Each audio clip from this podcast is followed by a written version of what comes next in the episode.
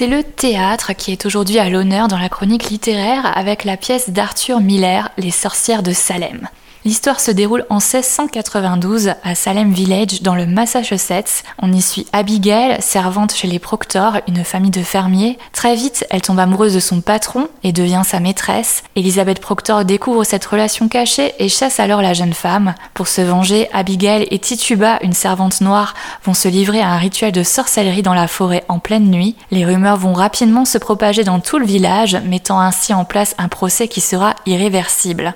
Cette pièce est tirée de faits réels puisqu'entre 1692 et 1693, plusieurs villages de cet État d'Amérique du Nord entamèrent des procès en sorcellerie. Au total, une centaine de personnes furent arrêtées et 20 personnes exécutées. Avec la pièce de théâtre d'Arthur Miller, on découvre un pan de l'histoire où la raison et la folie font rage, où le fanatisme n'a plus de limites. Les sorcières de Salem dénoncent les dérives puritaines aux États-Unis et notamment le McCarthyisme, une période sombre de l'histoire qui marqua à jamais les esprits et qui fit de nombreuses victimes victime.